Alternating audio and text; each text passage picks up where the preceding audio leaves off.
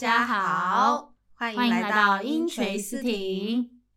那我们今天录的过程比较艰辛，其实原本是去小莹家里面吃了阿姨煮的好吃的饭菜，正准备舒舒服服开始录的时候，发现我的连接线忘记带了。其实也不能怪静文啦，因为我是想着说，我们等到六一八的时候再买一个话筒的。对，我们还在继续共用的一个话筒，好艰辛哦。但是我们今天升级了装备哦，我买了一个隔音罩，虽然说听众肯定是看不到的啦，不知道今天录下来的效果会不会比以往好一点，让我们见证一下这个隔音罩的威力吧。而且这个隔音罩长得也是挺酷的，这个可是专业的哟，可以录歌，小英要不要来高歌一曲？好吓人啊！我们这个是播客，还要插入才艺表演吗？可以可以，以后来专门开一期 KTV 播客。黄静雯唱歌也很好听啊。好，不要商业互吹。啊，我今天的状态还是挺舒适的。我们回到家以后，其实我们应该正正经经开始录播课，因为已经耽误了挺多时间的。其实，但是还是免不了要先来一杯冰手冲，配一杯白开水。你你这个状态，你知道你现在还抱着一个抱枕吗？就是特别舒适的，然后两腿盘坐，正经一点好吗？虽然说现在是在家里，好歹也是在正经干活。好的，那我们就进入正题。那接着我们婚姻的相关话题，今天还是要聊聊跟婚姻有关的。嗯，小莹，你现在作为一个单身狗，你有没有经常被自己的朋友啊，包括甚至是当事人问过？就是我们作为律师做了那么多。婚姻离婚的案件，你会不会觉得对婚姻很失望啊？虽然是接了挺多相关的咨询啊，也有挺多的客户会问的，就因为啊单身狗嘛，所以他们都会好奇说你是不是因为恐惧婚姻，所以就一直单身呢？我我是觉得不至于啦，虽然社会大环境可能是这样，离婚率确实比较高，但每个个案也不一样啊。每个人的感情观也不一样，我觉得既然都到了这个年纪，如果真的会恋爱的话，起码还是要对自己有一点信心的吧。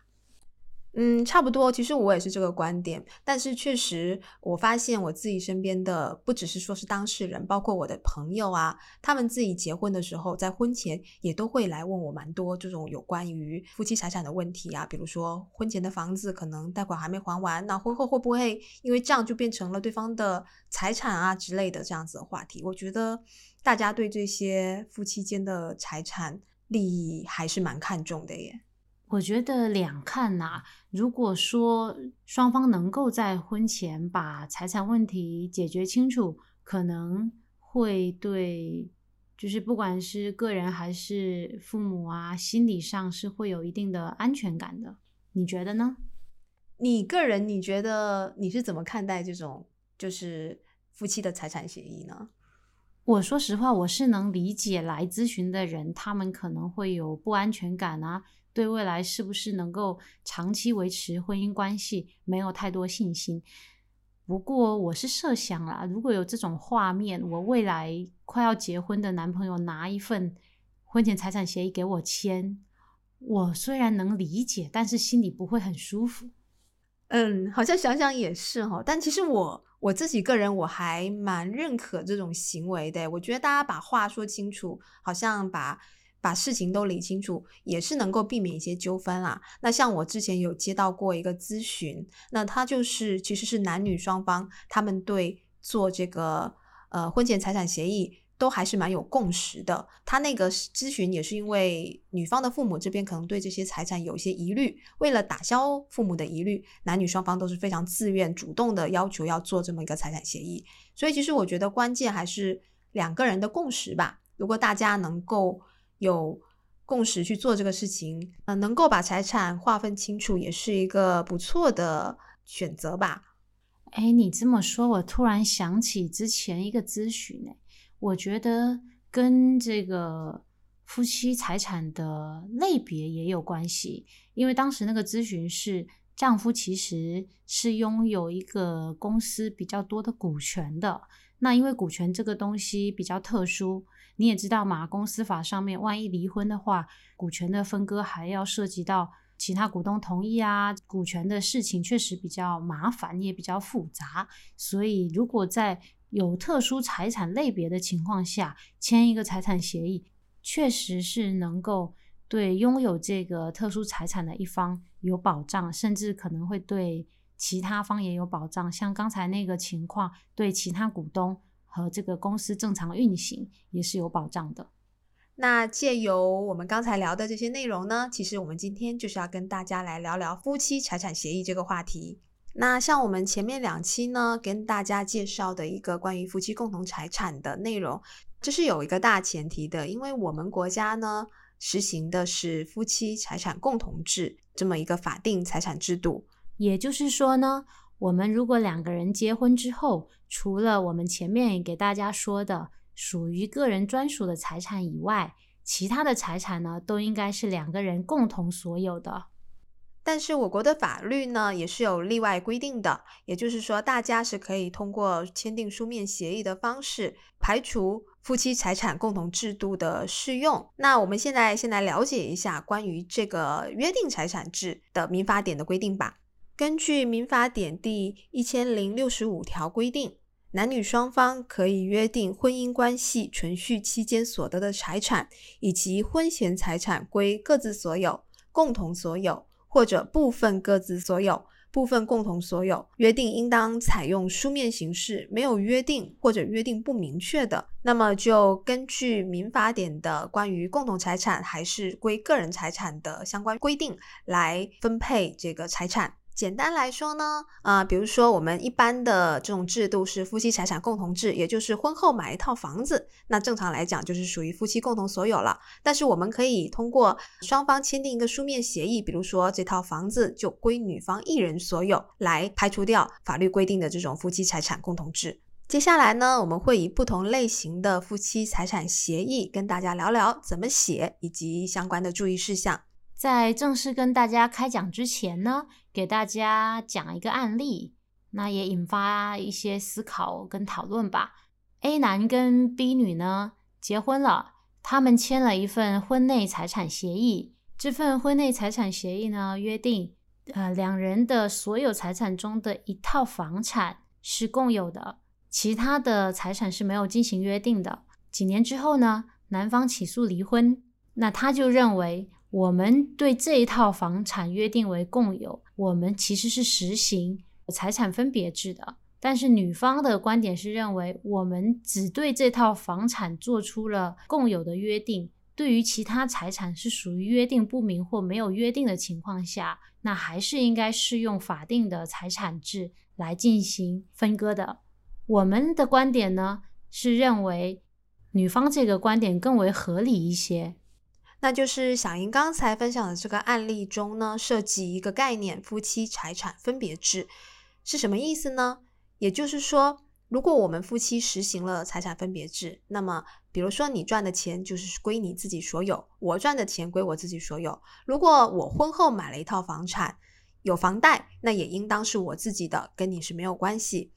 那根据刚才那个案例呢，我们的建议是，如果夫妻之间需要采取这种。分别制财产分别制度呢，建议是签订明确的书面协议，就这种制度进行约定。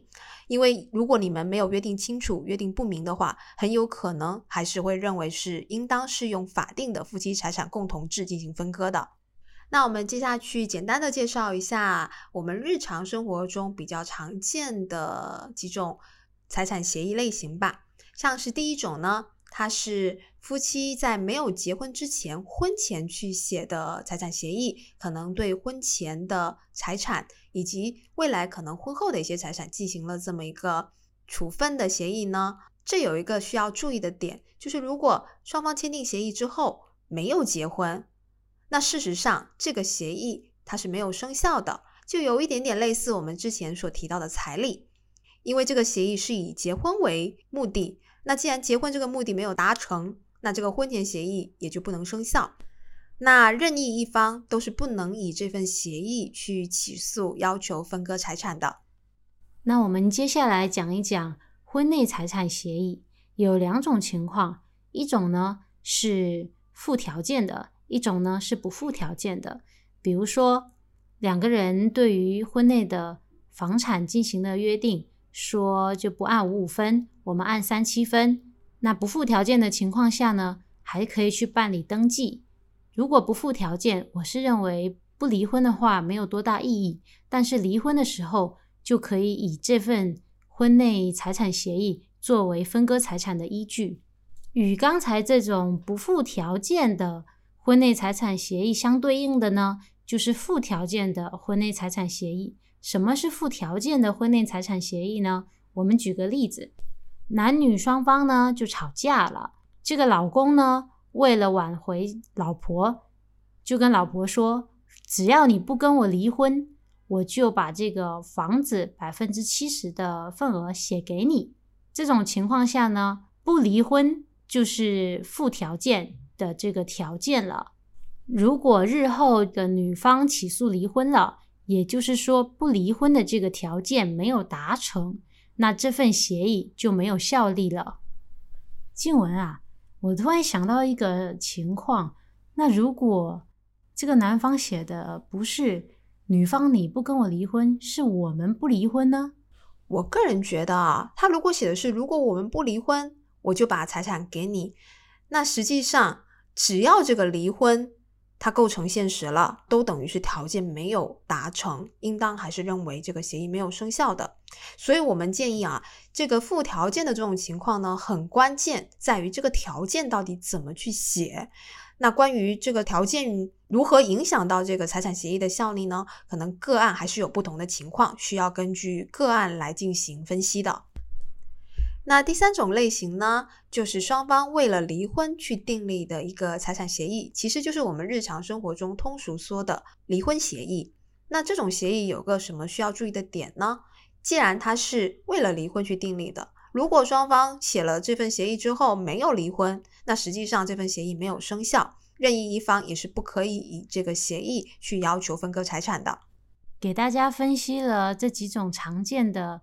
协议类型，大家是不是会好奇，到底应该怎么写呢？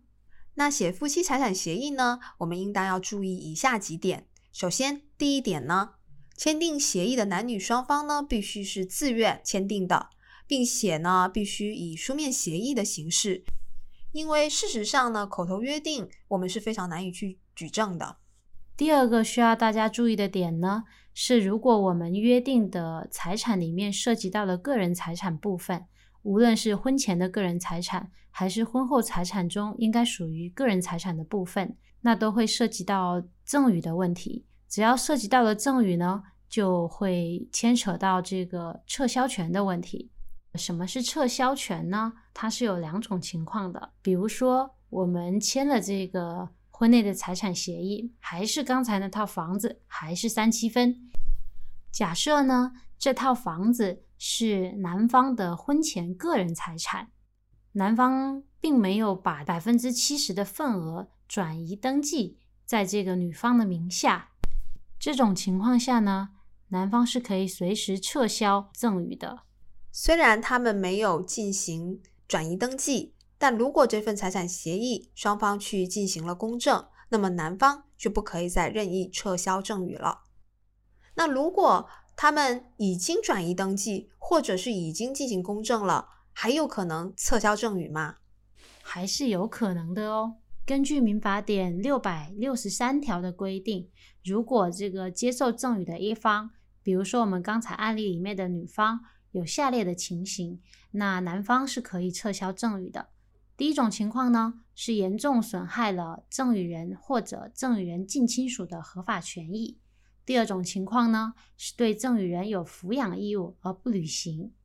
这里面呢，要解释一下，这个抚养义务的“抚”是提手旁一个“夫”的“夫”，它呢是特指夫妻双方的。就是说，如果丈夫生了重病，妻子是有这个抚养义务去照顾他的。如果说，在这种情况下，有抚养义务而不履行，那作为赠与人的男方是可以撤销赠与的。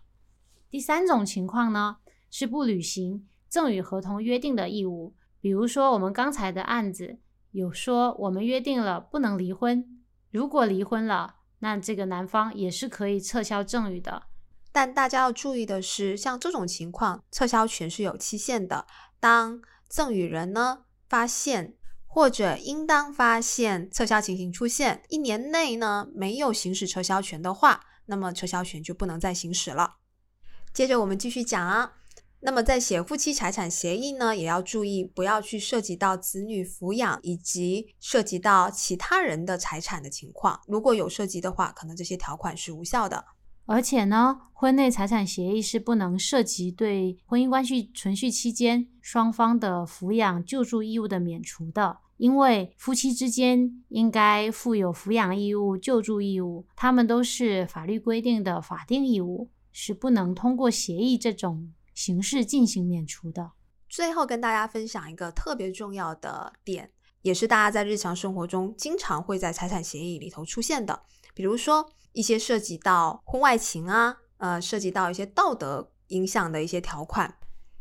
比如说呢，如果你再有外遇，那你的财产呃可能就归我所有。这种呢，其实就是我们常说的忠诚协议。事实上呢，在实践中，忠诚协议的这种条件呢，比如说外遇，它是非常难以举证的。虽然现在有的法院它也是认可忠诚协议的效力，但是鉴于目前司法实践上对忠诚协议还是有比较大的争议，因此我们也建议大家在写协议的时候，还是要避免这样子的条款。另外呢，像净身出户这种条款也非常经常出现在协议中，我们建议也是不要这么写的，因为有的司法实践认为净身出户它是违反了法律关于婚姻自由的规定，应当是认为无效的。总的来说呢，就是我们还是建议大家在写财产协议的时候呢，明确把要分割的财产写清楚就好啦，就不要再加这么多嗯奇奇怪怪的条款了。今天呢？我们也给大家梳理了一下婚姻财产协议的类型，也给大家指出了在这个拟定相关协议的时候不要去触碰的雷区，希望对大家有所帮助。哎，小莹啊，你有没有觉得夫妻财产协议的雷区真的很多？哎，而且你说条件，那这些条件我也很难去措辞啊，有可能稍微写不对，它就没效了。而且大家好像也经常喜欢从网上下模板，也经常听到客户问说：“你能不能给我一个模板？”而且我看到的很多模板啊，不少就是开头就是“如果你在做什么什么事情，我我就要怎么样怎么样。”其实这个就是我们刚才很多踩雷的点啊。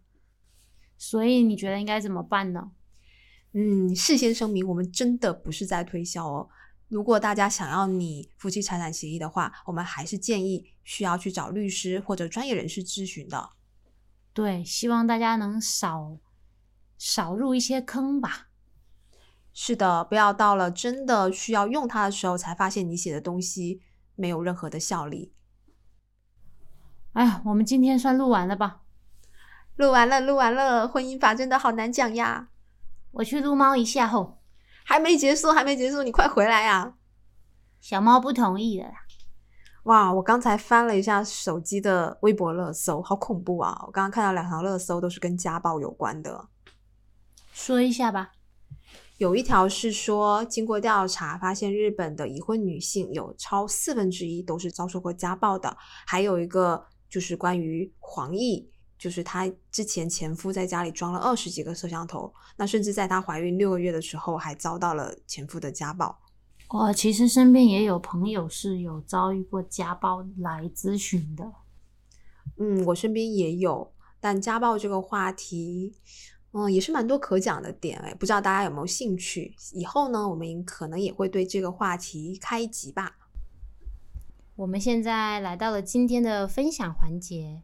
前段时间呢，我跟静文去约了个会，我们去一起听了一场京剧。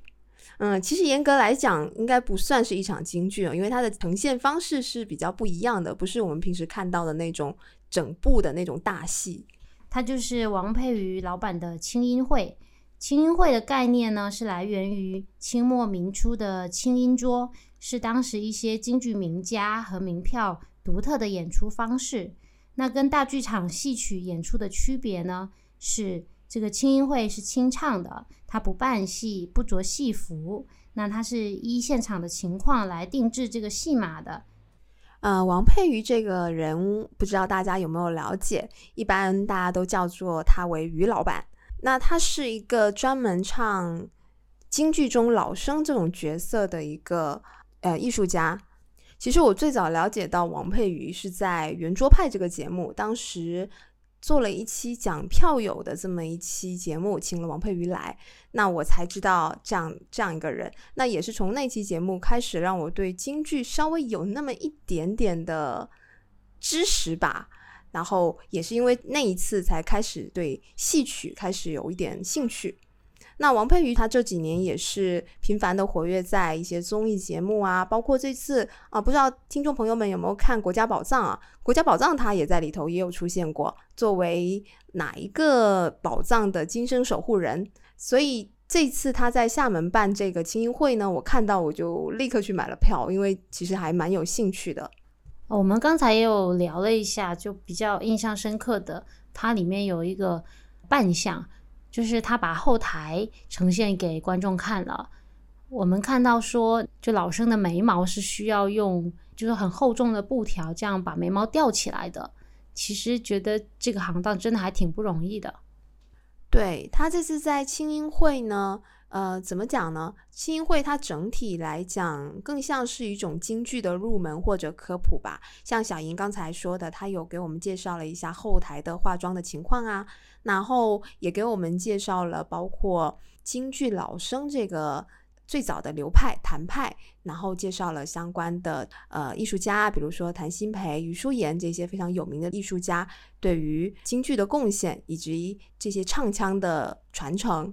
另外，他也介绍了包括京剧的一些唱腔啊，然后给我们演唱了京剧很多著名的唱段。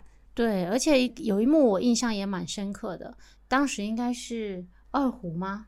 我记得是某一个乐器，然后它弦是断了两次了嘛。谭老板有特别的介绍说，现在用丝线做弦的演奏家已经很少了。这位这个演奏人跟他配合已经十多年了，所以觉得说现在还是有很多用心在为自己心中的热爱付出的人，挺不容易的。嗯，确实是这样子。然后我当初会对于老板感兴趣，也是基于他对京剧的一种热爱吧。呃，虽然说可能在专门听京剧的一些人里，包括。嗯，戏曲行当，我也是有听说过一些可能对王佩瑜有一些非议吧。他们可能觉得他不应该作为一个这种传统戏曲的演员、艺术家，不应该这样抛头露面在外面，比如说去上综艺啊。但是我觉得，恰恰是因为他有出来到这种比较接地气的节目吧，反而让我去有机会了解到这个人，然后他的一些。言行举止啊，包括他跟我们分享的一些内容，让我对京剧产生了兴趣。不然，其实我以前对京剧这个东西真的是，呃，真的是没有什么兴趣的。反而是听了他的话，我才开始觉得，哎，这东西蛮有意思的，我也想去了解看看。对啊，我觉得就很像说，可能京剧原来是在高台上的，然后呢，我们在地面上，于老板给了我们一个台阶，让我们可以跳一跳。所以。像青音会这种形式，我觉得它因为是一个有点像科普吧，京剧的入门科普。如果说大家其实对戏曲有那么一点兴趣，或者想要尝试去了解这个东西的话，其实是还蛮适合像包括像我们这种戏曲小白啊，去了解一项新事物，我觉得还是蛮合适的。对啊，其实我觉得我们人嘛，有一到两项。专精的这个技能啊，或者说特长就很好。然后其他的部分呢，就是多了解、多体验一下这个世界嘛，这样也不枉就是活一辈子嘛。那其实今天说到王佩瑜，我也想到了还有一个我非常喜欢的，也是艺术家吧。呃，日本的野村万斋，不知道大家有没有了解过这个人？那他也是一个算是传统戏曲日本那边传统戏曲的狂言的。一个传人，但是他出名也确实是因为有出演了电影啊、电视剧啊，包括当时他他会在大众面前火，是因为演了那个日本的阴阳师。我其实也是因为看了阴阳师才知道这个人啦，因为他实在是太美貌了。当时在演这个，就很大很多人说他像狐狸嘛，然后我去了解到他以后才知道，他应该算是日本国宝级的艺术家吧。作为狂言师，也是世袭制的。后来呢，我有去看到他的这个纪录片，我才知道说，嗯，跟我们刚才说的那个王佩瑜于老板不一样，于老板是出自于真心的热爱去向大家推广京剧，但是野村万斋他是家族的传承吧，他从出生，应该说他可能从学会说话开始就开始学狂言，他是没有选择性的。那像在纪录片里头，他其实也有说到，他不知道自己为什么要去演狂言，只是知道自己要做这个东西，可能像刻在他的 DNA 里了，他没有选择的权利。但是尽管如此吧，他觉得自己选择了这个行当，他就要把它好好的做好，坚持不懈的做下去。所以野村万斋跟。呃，于老板有一点点相似的地方，就是他也是利用了很多，比如说通过出演电影啊、演电视剧啊这种方式。一方面，呃，他是有说他想给自己不同的可能性；另外一方面，其实也是让大家了解他之后呢，通过他能够去了解一下日本的这个传统戏曲狂言。嗯，跟于老板有一点点共通之处吧。就说到这个纪录片哦，里面有一幕真的，啊，我就看哭了。因为他在教他的小孩嘛，他小孩三岁就要登台了，他演小孩演一个小猴子，然后野村万斋自己演一个驯猴的人。那他在跟他小孩说，就你今后的命运可能会很苦啊，就命运多舛这个点的时候，野村万斋哭了。就那个纪录片上面的翻译写的是说，他也不确定他的小孩走他的老路到底是好是坏，就是他们这个。世袭制啊，就是说他的小孩也别无选择，一定要作为狂言的传承人来学习，嗯，传承这一门传统文化吧。对，内幕也是我印象特别特别深刻的一个地方。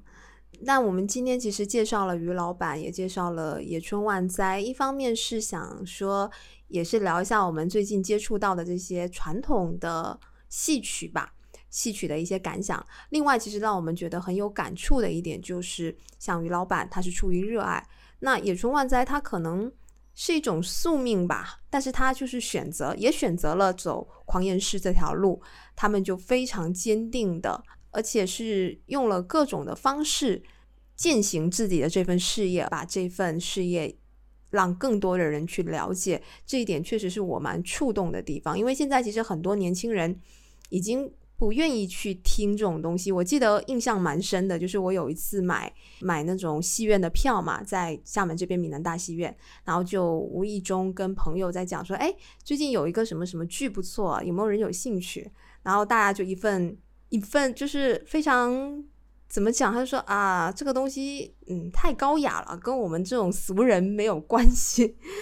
对，就是啊，不知道怎么讲。那时候不是我们还不熟嘛。就我们都是各自，就是各自去看了七七八八的，也不能叫七七八八，就是各自有兴趣的剧啊，然后参加了一些好玩的活动。嗯，其实我们今天想讲的这个主题啊，不只是说想要推广一些戏剧，或者说一种生活方式吧，让大家用其他眼光看世界，更是想说。这些人让我们都挺触动的，不管他是主动的选择，还是说被动接受，都在这条路上倾尽自己的全力吧。像野村万斋啊、于老板，可能都离我们的生活比较远。哎，静文啊，你是不是想要聊一下，我们就离生活比较近，最近我们感受到的特别的妹子？啊，不只是妹子啦。既然说到这个，我先从这个开始说起啊。就是因为我最近在挑这个婚纱嘛，然后也是一种缘分吧，蛮凑巧的。当时在小红书上面刷婚纱店，刷到了一家，我觉得哎，就是看一眼我就觉得我很喜欢的那种风格。然后又很凑巧的，这家婚纱店就在我家后面，走路可能十分钟就到了。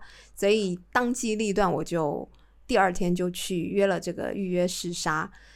婚纱这个倒是另外一回事啊，但是我想说的就是我在试纱的时候遇到这个婚纱店的老板娘，她可能是老板，因为是女生嘛，因为是女生，对，呃，是一个非常有品味、有坚持的一个人。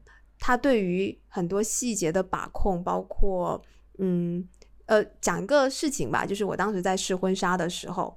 其实我自己还蛮满意的，我很喜欢，就我觉得 OK 啦，没有什么问题。然后他就会觉得说，嗯，我觉得不够完美，我觉得我可能就是他可能会觉得你还有一些地方，他觉得不到完美的点，那我还要再为你再去寻找更完美、更更适合你的婚纱，就是这种点，我觉得蛮有。很负责任吧，应该说，或者说他是有他自己的坚持的。包括他去跟我聊到他们家他们家店的装修，一个灯的，他如何为了让那个灯灯光能够以一种非常温和的角度散射下来，他如何去调整了三次那个墙角的弯度这件事情，我也觉得蛮蛮惊讶的。对啊，就很喜欢那个老板娘。哎呀。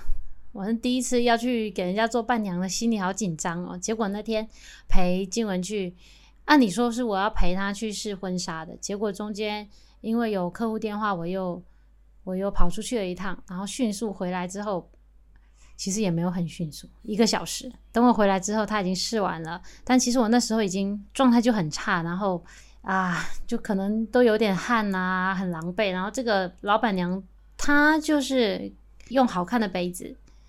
嗯，我还去查了一下那个杯子的品牌，就是用很好看的水晶杯子，端了好喝的花茶，然后还拿了好吃的蛋糕，用就让我觉得很舒服的话语，好让我瞬间能够冷静跟平静下来，就再试了伴娘服。其实我觉得这种人是有力量的，就他虽然看着很温柔很可爱，但是就像静文说的，他对事情有坚持，我觉得他对。人的心理把控也是有挺有水平的，就他能够让你在一个很舒服的环境下接受他的理念。对我，我很欣赏，就是这种温柔又有力量又亲和的人。我觉得，嗯，很希望自己能够做到这一点吧。啊，对，再说一下这个，就是我们两个那一天聊起这个话题的时候，发现说。啊，我们可能会聊这种话题，觉得说希望我们自己能够更好，希望我们自己能够成为什么样的人，甚至我们两个可能聊一些天马行空、不是很现实的点，是说我们希望未来我们提供这种法律咨询的时候，也能让客户感受到说，嗯，你来我这边咨询是很舒服的状态。啊，可能我们提供的这个咨询环境，包括我们两个人的状态，都能让你平静下来。对，是的，因为嗯，作为律师，虽然说专业性非常重要，但是我觉得可能包括很多大众对于律师的一个观点吧、观念吧，就是觉得可能比较盛气凌人、咄咄逼人的那种那种态度，我自己不是特别喜欢吧。尤其是在最近有接触到一些人和事之后呢，我我越来越会去欣赏那种坚定又温和的气场。那包括其实像我们前面有提到的这个王佩瑜啊、野村万斋啊，呃，我会去被他们吸引到，就是他们那种非常强大的自信以及坚持，但是同时他们又是以一种非常温和的态度表现出来，又。非常的谦逊，这点我真的是觉得我很希望自己在未来的日子能做到的。那我们今天其实分享也蛮长的了，希望我们未来都能变成这样的人喽。那今天的分享就到这里吧，大家拜拜。